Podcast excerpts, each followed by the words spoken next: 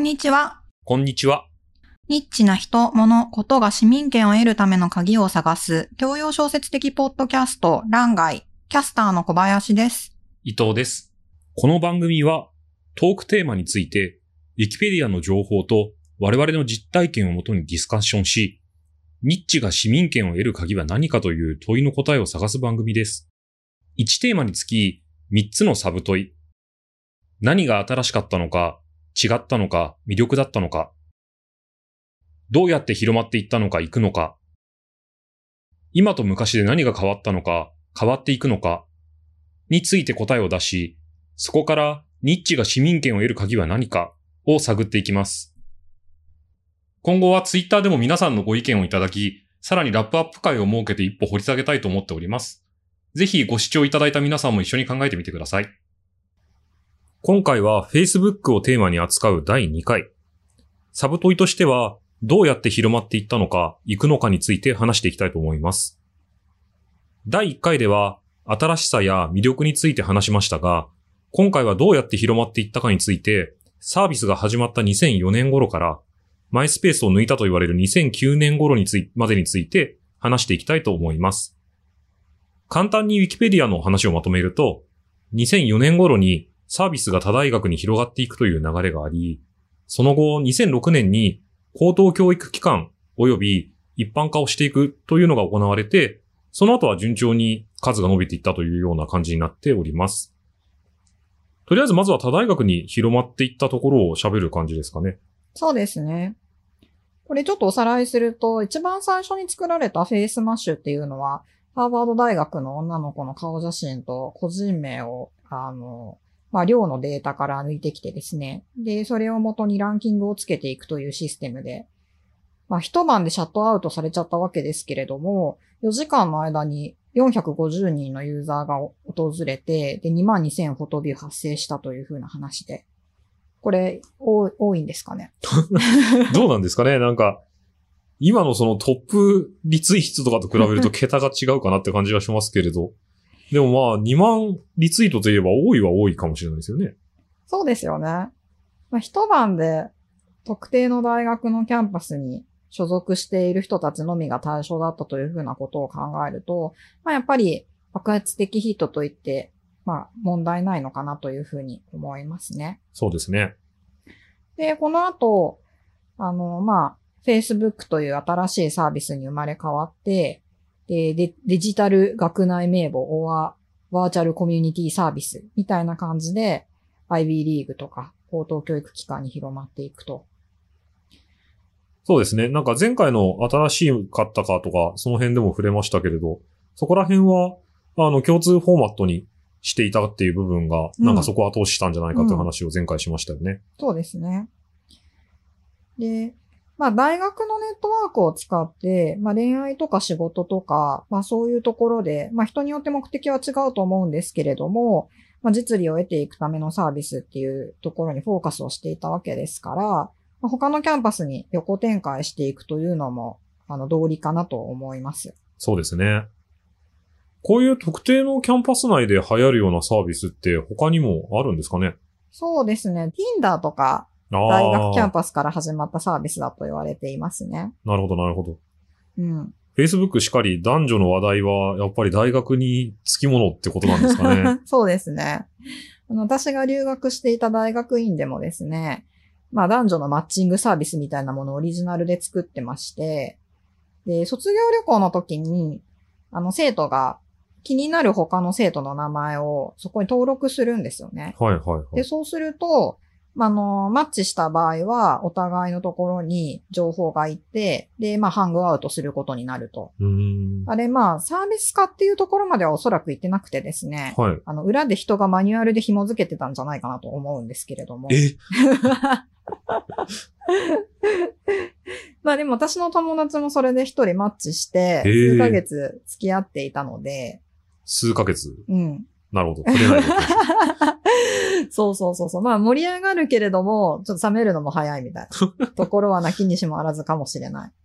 なるほど。はい。じゃあまあ、Facebook もなんか、あの、大学で流行り始めた頃というのはなんかそういうような位置づけでやられてたんですかね。うんそういう出会い系というか。うん。まあ、そうですね。まあ、人との出会いっていうのは、あの、大学キャンパスでは、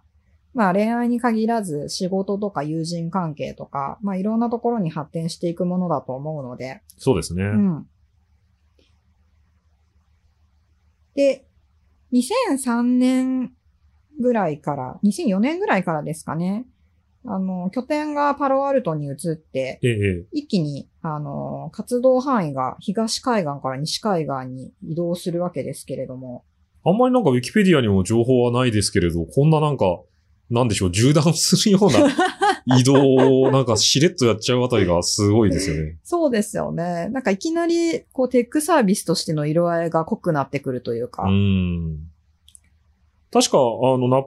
プスターの共同創業者のショーン・パーカーさんが現れてっていう流れですよね。うん、うん、うん。なんか私も実は Facebook の跡地と言われる場所に前職の時に連れて行かれたことがあって、それはパロアルトでしたけれども、なんかもうすごい広いガレージで、へえ。当時私はハードウェアをやっていたので、そういう場所必要だったんですけれども、うん。なんか Facebook ウェブサービスだよねっていうのはすごい思って、確かにね。よくなんか、あの、向こうの、えっと、シリコンバレーのサービスってガレージから始まると言われますけれども、うんなんか Facebook もこうやって始めたんだなってすごい感慨深かったのを覚えています。うーん。まあなんか Google とかね、ガレージで始まったってよく言われてますけど。そうですね。うんあの、Amazon なんかもガレージスタートだって、うんなんかよく物の方には出てきますよね。なんか安いとか、人が出入りしやすいとか、まあそういう理由があるんですかね。きっとそうなんでしょうね。なんかうんアメリカのガレージ文化なんでしょうね。まあ別にあの、シリコンバレーのガレージで始めないと成功しないという話ではないとは思うんですけれども、まあなんかこう、ガレージで始めた方が、ちょっとポミがあると。ポミですね。ポミがあると。で、えっと、まあでもシリコンバレーに移ったっていうのは、あの、人的ネットワークをうまく活用することができるという意味では、あの、最良の選択だったんじゃないかなという気がしますね。うー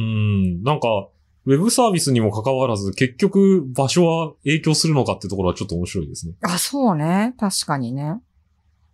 で、なんかそういうネットワークで言うと、少しあの、今の話からは未来の話になっちゃいますけれども、2007年ぐらいから積極的にデベロッパーズカンファレンスみたいなのも Facebook はやってますし、なんかその文化って今でも、あの、リアクトってワードで言われるとわかる人もいるかもしれませんが、うそういう今のフロントエンドのフレームワークとかをオープンソースにして、技術者の人たちが集まってコミュニティ化し、あの、活動するようなことっていうのは、Facebook すごく今でも後押ししていて、うんうんうん、うん。なので、あの、まあ、ショーン・パーカーさんなんかはね、あの、投資家側というか、なうんどっちかというとビジネス側でしょうけれども、その、えーシリコンバレーの文化っていうのが、あの、エンジニアリングっていう観点でも、すごくネットワークに根ざしたうん世界観なんだなっていうのは感じますよね。そうですよね。まあ、Facebook は2003年とか2004年なので、まあ、Web2.0 系のサービスとしては結構早かったといううか、ん。あの、初期のサービスだと思うんですけど、まあ、ここから2008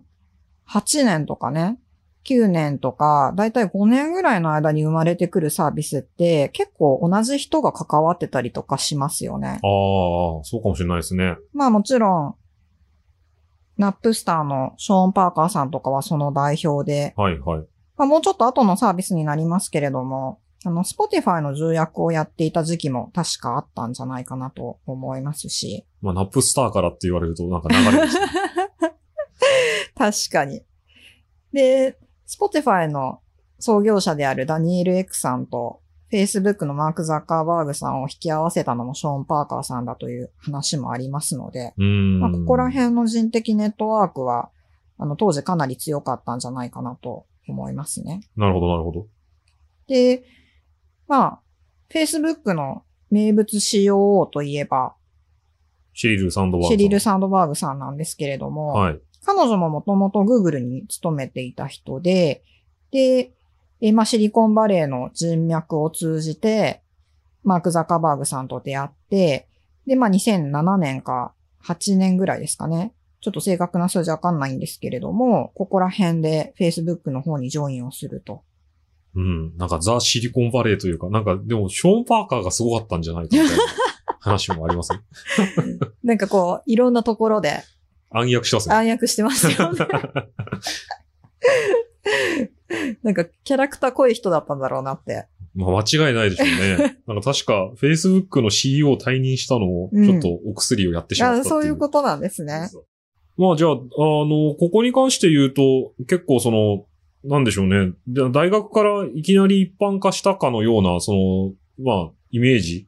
に対して、そういうテックの世界で揉まれたっていう部分がうん。結構重要というか、まあ面白い部分というか、まあ先ほどもおっしゃってくださいましたけど、その、2005年からなんか2010年ぐらいまでの間の、その、シリコンバレーで育てて出てくみたいな文化の代表格みたいな期間があったっていうところが、その広まっていくっていう観点では少しうん面白い部分なんですかね。まあ、先ほど伊藤さんが言っていた、まあ、ディベロッパーズカンファレンスみたいな形で、ええあの、プロダクトディベロップメントに活かしていくっていうのもあると思いますし、ええまあ、シェリル・サンドバーグさんとか、あと、まあ、えっ、と、ショーン・パーカーさんとか、まあ、こういう著名人を捉えて、で、ビジネス的に拡大していくっていう意味もあると思いますし、うん。まあ、どちらの意味でも、あの、シリコンバレーのネットワーク使いながら、うまく成長させたっていうのはあるんじゃないかなと。うんで。こういうサービスって、あの、今でもありますよね。例えば、最近出てきている音声系のサービスで、えっ、と、クラブハウスクラブウハウスとかありますけれどスも、あれも、あの、シリコンバレーの投資家が中心となって、えー注目をして、で、まあ、利用していると。確かに。うん。まあ、そういう観点で言うと、Facebook の持っていたそのネットワーキングという機能うん。の部分がすごくその空気というか、そうですね。シリコンバレーの人脈を使っていくとかうん接続していくっていうところともとても相性が、あそうですよかったですねそれはあると思いますね。Facebook 自体、まあ、あの、ネットワーキングサービスとして非常に使えるものだというふうに、シリコンバレーの人たちが思ったというのもあるのかもしれないですね。なんかね、お、お前やってるって言われて、いや、やってないって言えないですよね。そうそうそうそう。で、えーその広がっていく2006年があって、その後、デベロッパーズカンファレンス開催なんかも、えーやりつつ、どんどん大きくなっていくっていう感じですよね。うん。で、有志の翻訳版の日本語サービスが出たのが2008年と。うん、うん、うん。我々が使い始めたのも多分その辺なんですよね。そうですね。私も大学で使っていたのを覚えていますけれども。なんか、よく比較されるマイスペースもそうですし、日本だとミクシーなんかが代表格ですけれども、うん。なんかその辺どういう関係になってるのかちょっと Google トレンドでも見てみましょうか。あそうですね。Google トレンドで検索キーワードとして Facebook とか、まあ場合によっては MySpace とか Mixi とか、まあそういうのが、まあどのくらい、あの、増えてきてるのかみたいなのを見ると、世の中の関心度とか、まあ興味の上がり方みたいなのがわかるかもしれないですね。ちょっと見てみましょう。見れました？うん。なんか、これ、すごい面白いんですけど、今、えっと、手元で見ているのが、えー日本のミクシーと Facebook の検索キーワードの検索数を、えー2004年から2010年までグラフにしたものと、えーアメリカの、えっ、と、Facebook と MySpace の検索キーワード数を同じく2004年から2010年まで、えー並べたものを見てるんですけれども、なんかまず一つ超面白いのが、ミクシーとマイスペース、それぞれ日本とアメリカの検索キーワードの形がまずすごくよく似ていて、まあ、この検索キーワードのあのランキング取ってるのも2004年からなんで、あれなんですけど、2004年ぐらいから、こう、二次曲線的に伸びていくんですけど、2006年くらいに頭打ちになって、しばらく横ばいの期間が続いているみたいな感じになり、で、Facebook は、これもほぼ同時かな？なんか2008年ぐらいから二次曲線的に増えていくみたいな傾向が日本とアメリカそっくりで、なんか私のイメージだと日本ミクシーに押されて遅かったのかな？なんてイメージがあるんですけれども、その、ウィキペディアとかでも言われているマイスペースを2009年に抜いたっていう交差点のわずか1年後ぐらい、検索キーワード数で言うと、2010年くらいにはもう、Facebook がミクシーの検索キーワード数抜いているっていうのが手元で見えていて、そうですね。まあ、アメリカとほぼタイムラグないと言ってもいいのかもしれないですね。そうですね。なんか、ちょっとイメージと違って面白いなと思ったんですけれども。うん。確か日本だとミクシーがやっぱり日本語対応がいいし、すごい使われてるようなイメージもあって、実際この検索キーワード数見ると2006年からその2010年抜かれるまではずっとミクシーがトッ。プだったのかなっていう感じですけれども。うん。私も自分の記憶をたどると、まあ、こういう個人ホームページみたいなものって、えっと、最初に出てきたのがマイスペースで、で、結構こう、まあ、ウェブ上で音楽とか聴いてた人たちが、まあ、自分の個人のホームページ作って、そこでお気に入りの曲流すみたいな形で、まあ、使っていたような記憶があるんですよね。で、その後、あの、日本で言うと大学生の間でミクシーが流行り始めて、で、まあ私も、あの、大学時代、まあ私自身使ってなかったんですけれども、友達が結構利用していたので、そういう話を聞いており、で、まあ最後に Facebook が出てきて、で、あの、他のマイスペースとかミクシーを抜いてですね、あの、うなぎ登りで利用者数増やしていったっていう印象がありますね。うん。伊藤さんはミクシー使ってました？そうですね。私はむしろ Facebook よりはミクシーをよく使っていて、うーん、どうやって使ってたんですか？結構、やっぱ日記のやりとり、あの、身近な人たちとの付き合いっていう形でしたね。うーん。で、それこ、そ、なんか Facebook の大学内で広がった理由の話だけしましたけれど、そういう感じじゃないですけれども、うん。あの足跡がついたつかなかったみたいなやつで、うんなんかキャイキャイしてたイメージが、めちゃそうそうくちゃ、そうそう。ミクシーって、見た人の足跡がつくんですよね。そうですよね。うん。あれ結構、グッとくるそうですよねだと。思いません？なんかもう今では消えてしまった文化ですよね。そう。あの、私の周りの友人たちもですね、ミクシーすごい使ってまして、で、彼女たちは、ちょっとこう、恋愛的なうん。要素も込めて使ってたんですよね。はい、はい。まあ、要は、あの、気になる男の子が自分の、あの、サイトにですね、足跡をつけてると。でこれはまあ自分に気があるんじゃないかみたいな、まあそういう話のネタに使われていたと言いますか。私もあの、やべえ、これ多分クリックしたら足音ついちゃうって思った記憶がありますね。まあでも、私の周りの人たちはですね、まあそれで人間関係を破綻させた人が何人かいまして、で、あのその後、数年遅れで Facebook が始まった頃には、まあみんな、ちょっとそういう人間関係破綻させるような使い方を控えていたというか、清く正しくネットワーキングして、で、まあ友達とコミュニケーション取ったり、あと仕事で使ったりとか、まあそういうふうに、あの、まあそういう人が増えていったっていうふうなことだったような気がします。うーん。なんかこの Facebook 自体が大学で始まって、その後シリコンバレーで揉まれて、もうちゃんと一般化できる仕組みとして、あの、作り込まれていたっていうところと、うんなんかそういうじ事故りやすいというか、うん。その未熟な SNS の使い方が終わった後に出てきたっていうところの、なんかタイミングの一致感も良かったのかもしれないですね。そうですね日本の場合は特にそうだったかもしれないです。うーん。今回はここまでです。サブトイどうやって広まったのかについて二人が出した答えは、一つ目が、学校の人間関係を利用したネットワーキングサービスとして仕立て上げて、他のキャンパスに横展開したこと。